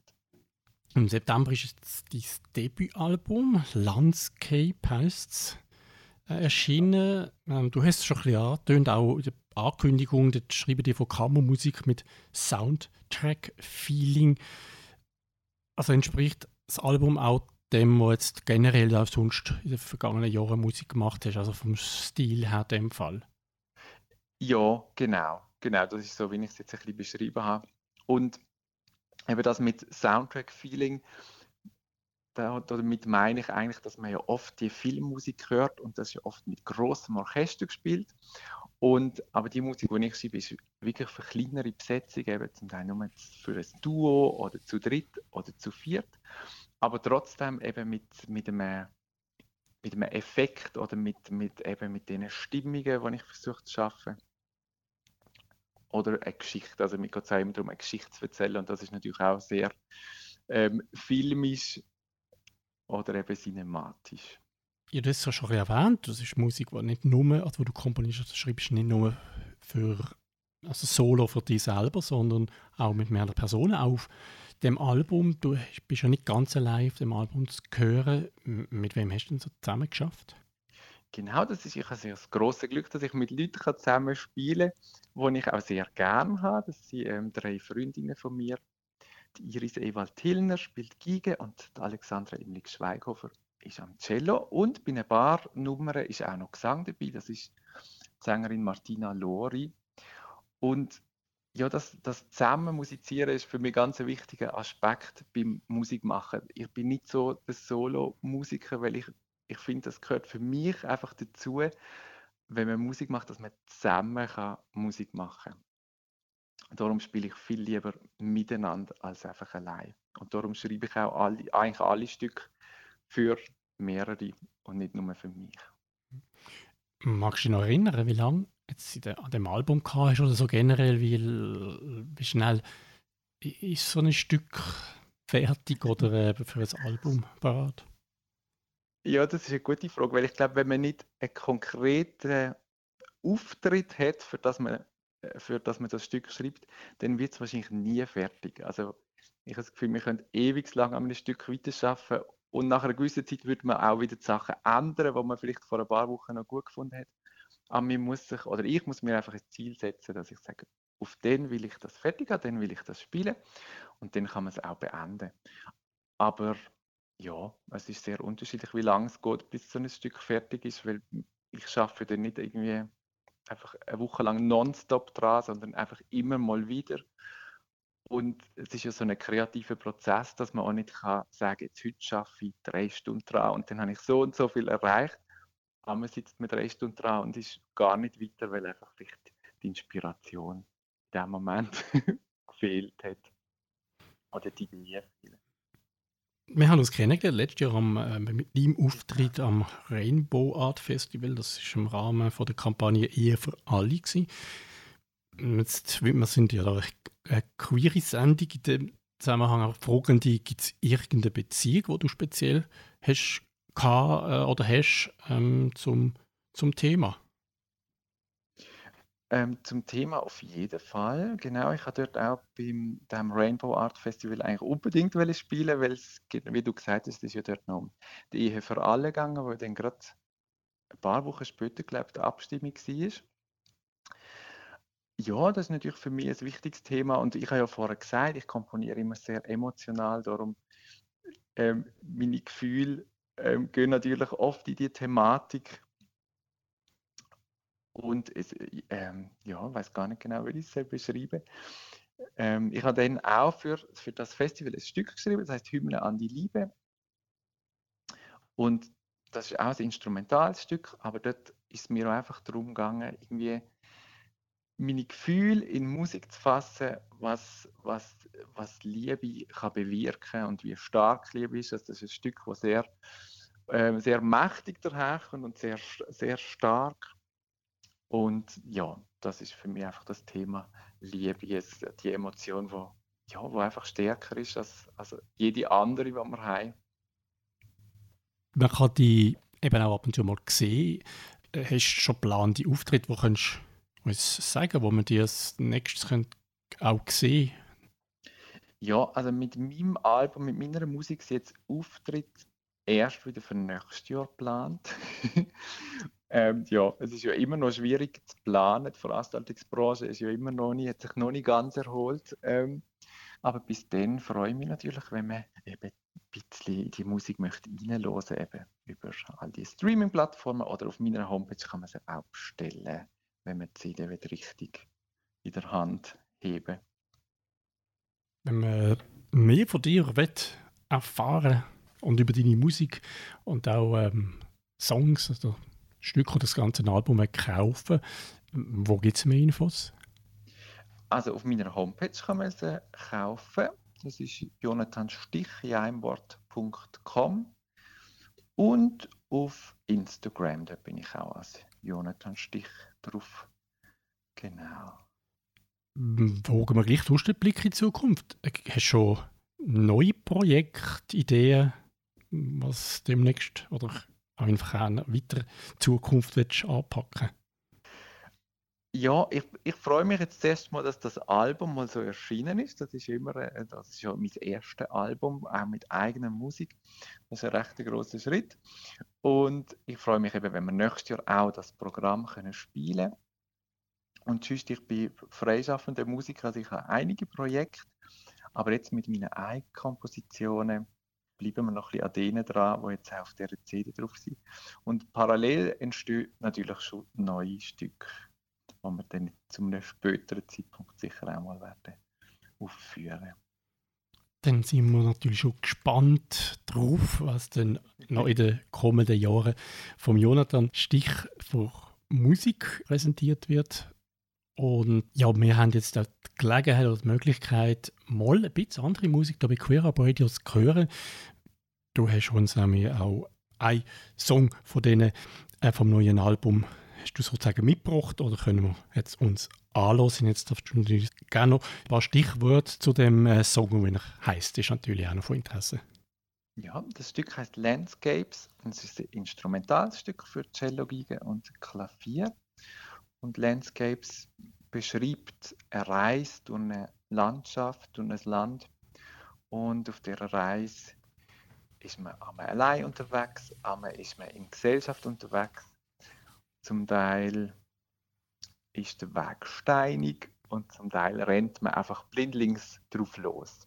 Das ist so ein bisschen der Inhalt von dem Stück. Vielen Dank für die Ausführungen und vielen Dank fürs Gespräch, Jonathan. Ich wünsche dir natürlich, dir ich wünsche dir natürlich viel Erfolg und Spaß weiterhin mit deiner Musik. Danke viel, viel mal. Danke fürs Gespräch.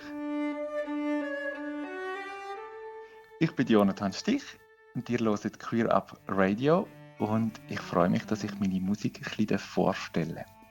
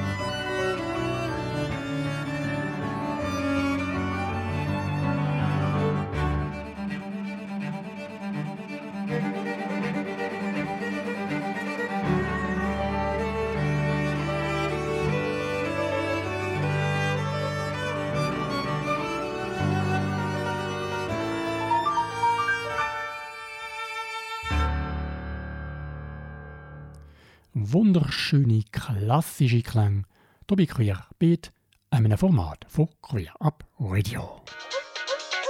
Dr. Gay.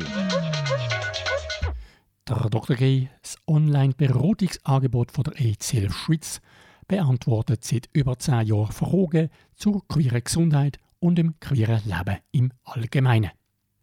Regelmäßig gibt der Dr. Gay, alias Vini Albani, auch hier bei Queer Beat Antworten auf Fragen von HörerInnen. Heute erklärt uns der Dr. G. der Unterschied zwischen PEP und PrEP. Der Silvan ist 28 Jahre alt und hat folgende Frage für den Dr. Gay. Ich höre sehr viel von PrEP, aber auch von PEP ist immer wieder mal die Rede. Ist das das Gleiche oder was ist eigentlich der Unterschied zwischen PEP und PrEP? Lieber Silvan, PEP steht kurz für Postexpositionsprophylaxe. Das ist eine Notfallbehandlung nach einem HIV-Risiko, wo eine HIV-Infektion im Nachhinein verhindern also eben Post. Die Therapie besteht aus drei Wirkstoffen und dauert 28 Tage. Damit sie wirkt, muss man nach einem HIV-Risiko schnellstmöglichst damit anfangen. Je früher, desto besser die Erfolgschancen. 48 Stunden nach einer HIV-Infektion hat PEP keine Wirkung mehr. Im Notfall ist es darum wichtig, sofort bei einer Notfallstelle anzuleiten, egal um welche Zeit. PrEP hingegen steht für Präexpositionsprophylaxe und ist ein Medikament mit zwei Wirkstoffen, wo präventiv vor einem möglichen HIV-Risiko eingenommen wird. drum auch Prä im Namen. Damit der PrEP wirkt, muss unbedingt ein gewisses Einnahmeschema eingehalten werden. Man muss es nämlich auch während und nach der Zeit nehmen, wo ein mögliches HIV-Risiko stattfinden Sowohl PEP wie auch PrEP sollte von einem Arzt oder von einer Ärztin begleitet werden. Also nochmal zusammengefasst, PEP ist eine Notfallbehandlung nach einem HIV-Risiko. PrEP ist eine Vorbeugemaßnahme, um eine HIV-Infektion zu verhindern. PrEP gilt übrigens wie zum Beispiel das Kondom als safer Sex. Detaillierte Informationen über PEP und PrEP und vieles mehr findest du auf der Webseite von Dr. Gay, drgay.ch. Wenn du nichts willst verpassen und wenn du magst, folg doch Dr. Gay auf Instagram, TikTok oder Facebook. Ich bin der Vinny Albani von Dr. Gay. Bleibt gesund und alles Gute. Und nach einer weiteren Künstlerin, die am diesjährigen Rainbow Art Festival in Basel wird auftreten, werfen wir mit dem Daniel Frey den neuen Blick 50 Jahre zurück auf das Gründungsjahr von der homosexuellen Arbeitsgruppe Bern. Doch zuerst Musik von der Berliner Singer-Songwriterin Teresa Sannon As Soon As We Go Together. Kanal K. Kanal K. Do you remember how I looked at you in the car? Every red light a kiss. We get lost in the dark. All those pretty hours, they're stuck in my head. And the movie plays over and over again. I'm wondering how you're feeling inside. When I look at your lips, you just blush and smile brightly. And even the warmest days seem oh so cold when you're leaving. But I'm thinking as soon as we go together, I know things can last forever. When you take my hand, we'll walk through the bright lighted streets of a heartbroken city where the people are sad. But as soon as we go together, I know things will be better. When you look into my eyes, see the tears, they won't lie. How I feel about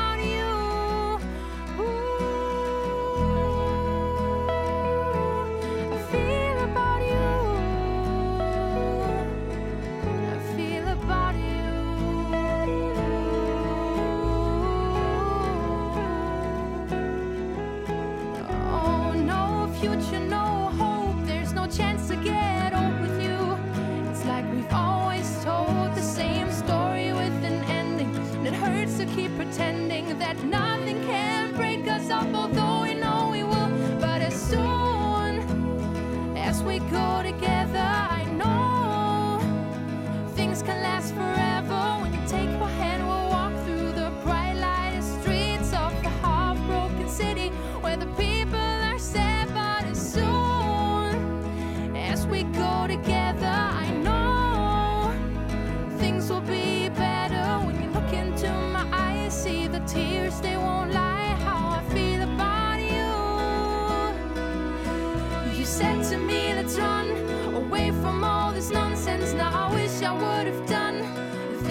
told me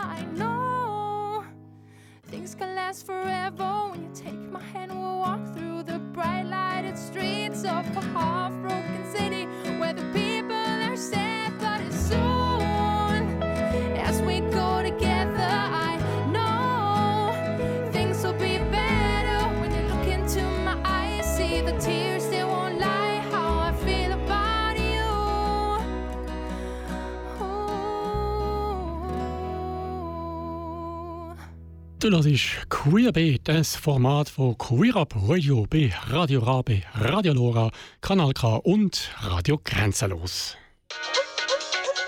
Queer History. Vor 50 Jahren ist die Welt noch eine andere und die Situation für queere Menschen Anfangs 1970er Jahre um einiges schwieriger als heute. Im März 1972 ist in der Schweiz der Film nicht der Homosexuelle ist pervers, sondern die Situation, in der er lebt, vom Rosa von Braunheim über die Leinwand geflimmert und hat schlagartig einer ganzen Generation von Schwulen die Augen geöffnet. Noch im März 1972, wir haben schon darüber berichtet hier bei Queer Up Radio, ist TATS Homosexuelle Arbeitsgruppe Zürich gegründet worden und Ende Juni sind TAPS Homosexuelle Arbeitsgruppen Basel und im Dezember die HAP Homosexuelle Arbeitsgruppe Bern am Zürcher Beispiel gefolgt. Ja, anlässlich vom 50-jährigen Jubiläum haben wir hier bei Queer Up Radio in der unterschiedlichsten Format bereits mehrmals über die HA-Gruppe berichtet. Und heute ist jetzt auch endlich mal Bern dran an der Reihe und wir werfen einen Blick auf 50 bewe bewegende Jahre von HAP Queer Bern. Ja, und dazu begrüße ich niemand geringeres als durch Daniel Frey. Hallo Dani. Hallo Alex, du machst mich ganz verlegen. ist aber schön, wieder mal Studioluft Eben, schnuppern. Genau. Bist du aber nicht als ähm, Moderator von damals G-Radio da und auch nicht als unsere Station Voice, sondern äh, du bist auch Vorstandsmitglied von Hub Bern und, das ist eigentlich das Entscheidende, hast in den letzten Monaten intensiv dich mit der Geschichte von der Hub auseinandergesetzt. Und dabei hat äh, knapp 250-seitige Broschüre, aber ich würde es eher Buch nennen, äh, ist rausgekommen, hast du geschrieben. Ja, Dani, wie viel Zeit, weißt du das etwa, hast du investiert? Nein, Stunden habe ich da sicher verbraten. Das, ich muss noch sagen, ähm, Corona ist gleichzeitig gekommen wie äh, unser Zügeln von der Hab, von der Villa Stucki und Villa Bernau. Und ähm, ich habe monatelang nicht gearbeitet, als Corona war. Und ich habe nachher im Estrich oben entdeckt, dass wir noch alle Hab-Info haben, die in den letzten 50 Jahren veröffentlicht wurden. Und dann habe ich beschlossen, sie die äh, sechs, sieben Ordner zu mir nehmen und äh, drinnen lesen und statt den ganzen Tag Fernsehen schauen. Und dann ist eben die Idee entstanden, ich könnte doch ähm, weil es hat dort in diesen Habinfos so viele interessante Texte drin, äh, Auseinandersetzung mit sich selber oder eben mit der Gesellschaft. Und das habe ich zusammen suchen, mhm. zusammen sammeln. Und da ist eben mehr die Chronik entstanden. Ja. Vielleicht so als Einstiegsfrage, so ganz generell, wenn jetzt einfach so sagen was ist dir so geblieben? Was sind so die Eindrücke, die dich am meisten berührt haben oder vielleicht auch überrascht haben? Was mich sehr berührt hat, ist eigentlich, als ich nachher eben festgestellt habe, dass, ähm, dass man mehr politisch ist worden und wie es mir dazu gekommen ist, dass eben erste Personen mehr auch kandidiert haben für Parlament, ob das für den Stadtrat von Bern war, für den Grossrat vom Kanton Bern oder mehr sogar für den Nationalrat. Und ähm, wir sagen ja immer, dass äh, wir queere Menschen vor allem auch, auch links sind.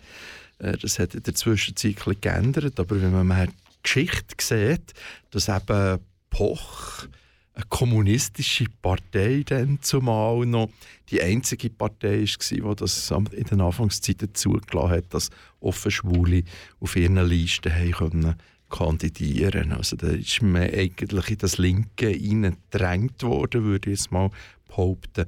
Ja, lass uns zurückschauen ins Jahr 1972. Wir hören jetzt mal noch kurz einen Ausschnitt an, und zwar aus dem Rosa von Braunheim, seinem Film «Nicht der Homosexuelle ist pervers», sondern die Situation, in der er lebt. Da hat das damals so tönt. Da die Schwulen vom Spießer als krank und minderwertig verachtet werden, versuchen sie, noch spießiger zu werden, um ihr Schuldgefühl abzutragen mit einem Übermaß an bürgerlichen Tugenden.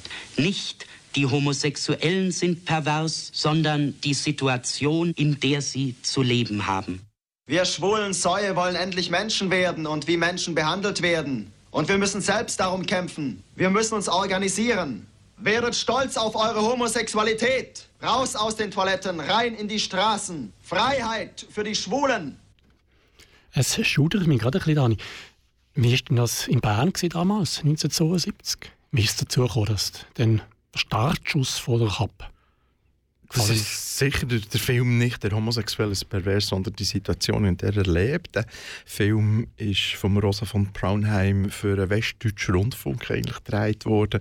Ist mir irgendwann mal auch spät am Abend mit in der Nacht gelaufen und äh, der Bayerische Rundfunk hat sich wie üblich ausblendet, hat das nicht wollen zeigen und ähm, wir haben hier in Bern wie auch in den anderen Städten um einen Ort gekämpft, wo man den Film hat zeigen konnte.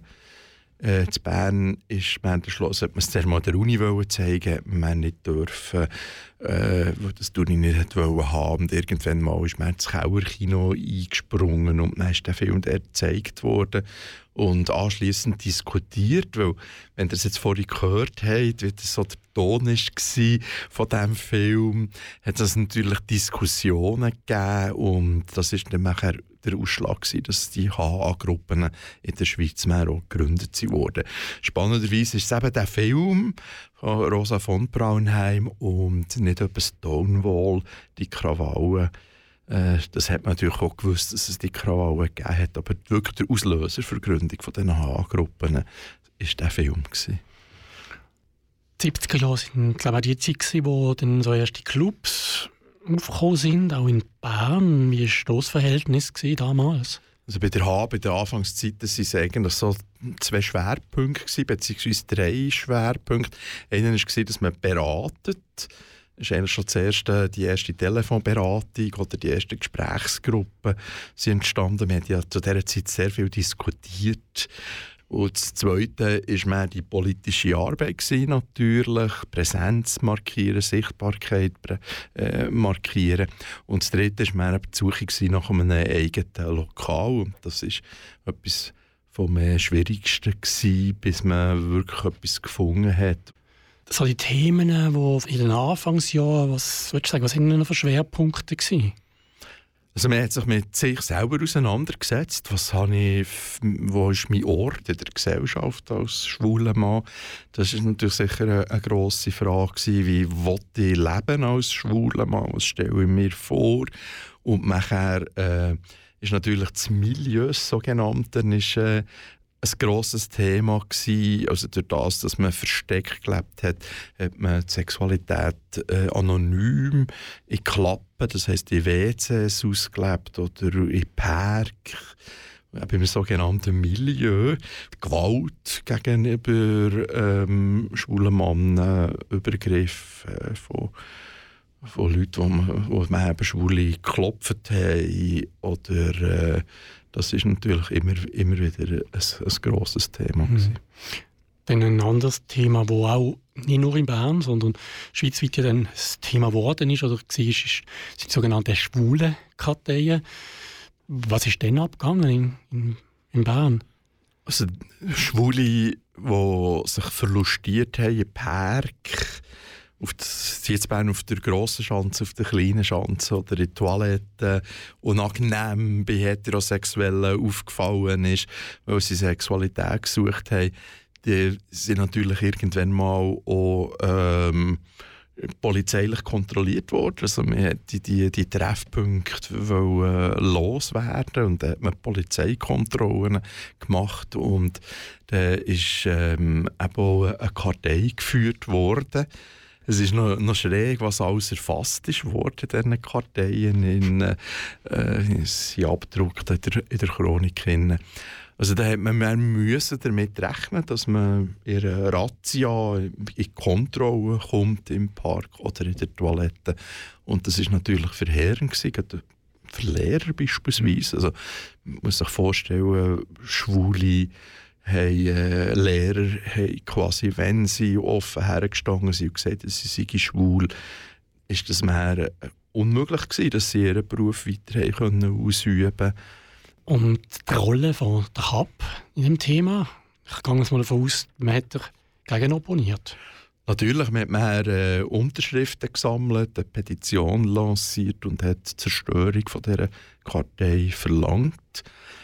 Zerstörung von der Kartei. Ich tue das extra hervorheben, weil die Stadtpolizei Bern hat die Kartei zerstört wirklich vernichtet, wie sie gesagt haben.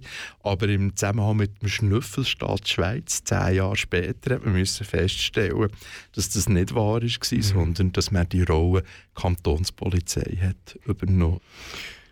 Etwas, wo die homosexuellen Arbeitsgruppen ja verbindet, ist der Name homosexuelle Arbeitsgruppen. Das heißt ja, dass es eben mehrere Gruppen sind, mehrere Themengebiete. Wie ist denn das damals gewesen? Vielleicht auch gerade ein Blick, wie hat sich das verändert in diesen so 50 Jahren? Das mit den Arbeitsgruppen, das ist natürlich so 60er Jahre Groove, oder? Und das hat natürlich ähm, Bedeutung ist da verloren gegangen. Also wir aber es hat ganz viele Arbeitsgruppen gegeben innerhalb von der HAB. Äh, angefangen hat es eben mit Gruppen, die sich der Beratung angenommen hat. Ähm, es eine Gruppe gegeben, die eben ein Lokal gesucht und betrieben hat und mehr auch Politgruppen.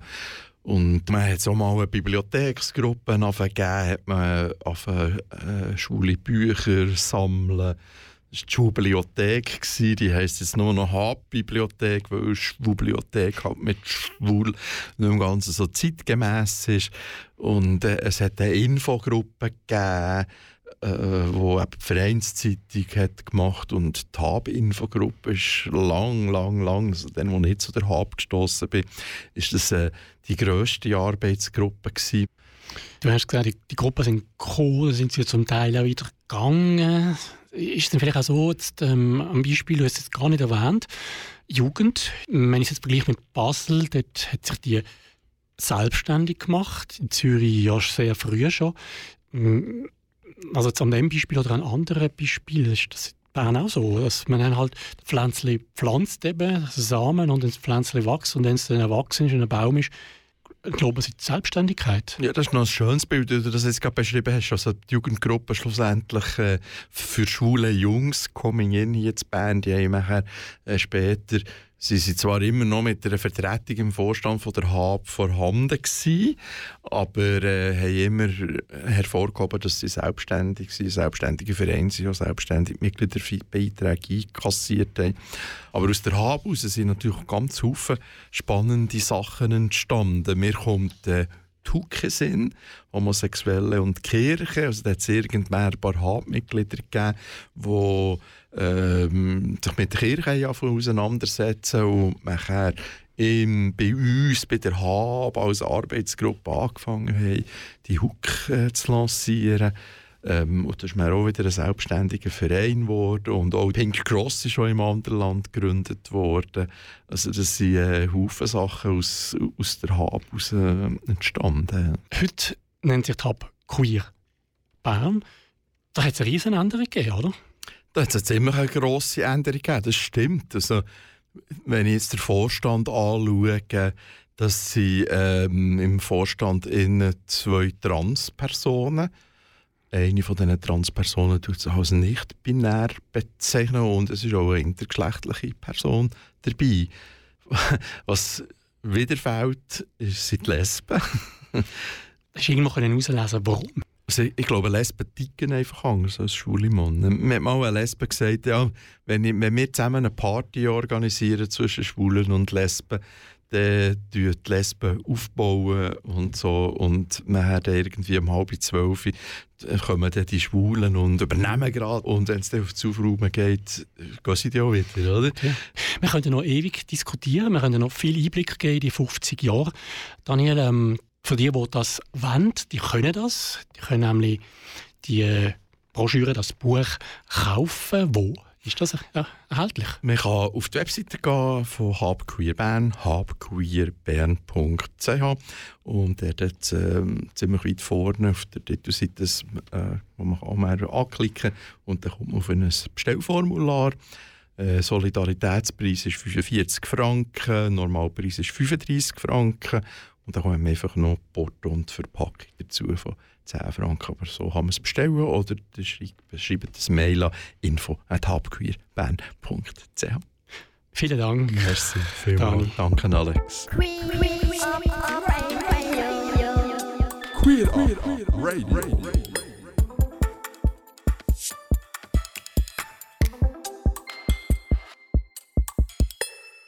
Soweit Ausschnitt aus dem Gespräch mit dem Daniel Frey zu 50 Jahren Queer Bern. Das ganze Interview kannst du auf queerabradio.ch oder auf diversen Podcast-Portalen nachhören. Queer Up. Queer Up Radio sendet jeden Sonntag ab der 7 Uhr am Abend in der Region Bern auf Radio Rabe und alle zwei Wochen ab der 8 Uhr am Abend in der Region Zürich auf Radio Lora. Plus neu jeweils am vierten Dienstag vom Monat in der Region Olten, Aarau, Baden auf Radiokanal K. Alle Sendungen sind außerdem im Livestream auf radio.grenzenlos.ch zu hören. Mehr Infos zu Queer Up Radio findest du auf der Webseite queerupradio.ch. Dort kannst du auch alle unsere Sendungen im Archiv nochmal anhören oder mit uns Kontakt aufnehmen. Ich hoffe, dass auch für dich in der heutigen Sendung etwas Spannendes dabei war. Und ich würde mich freuen, wenn auch das nächste Mal wieder einschaltest bei Queerbeat, einem Format von Queer Up Radio. Jetzt geht es bei Kanal K dann gerade weiter mit der serbischen Kultursendung Radio Krug. Und am 9. folgt die neue Sendung Finta View. Finta steht für Frauen, Inter, Nicht-Binäre, Trans- und Agenda-Menschen. Bei Finta View kommen Finta-Personen aus der Kulturbranche zu Wort. Du erfährst, was im aktuellen Schweizer Kulturschaffen läuft und lernst spannende Persönlichkeiten und Projekte kennen. Zudem stellt dir Finterview aktuelle Fintertracks aus der Schweiz vor und verrotet, wo du die KünstlerInnen kannst live sehen Wir hören uns hoffentlich spätestens wieder am 22. November zur nächsten Ausgabe von Queerbeat auf Kanal K.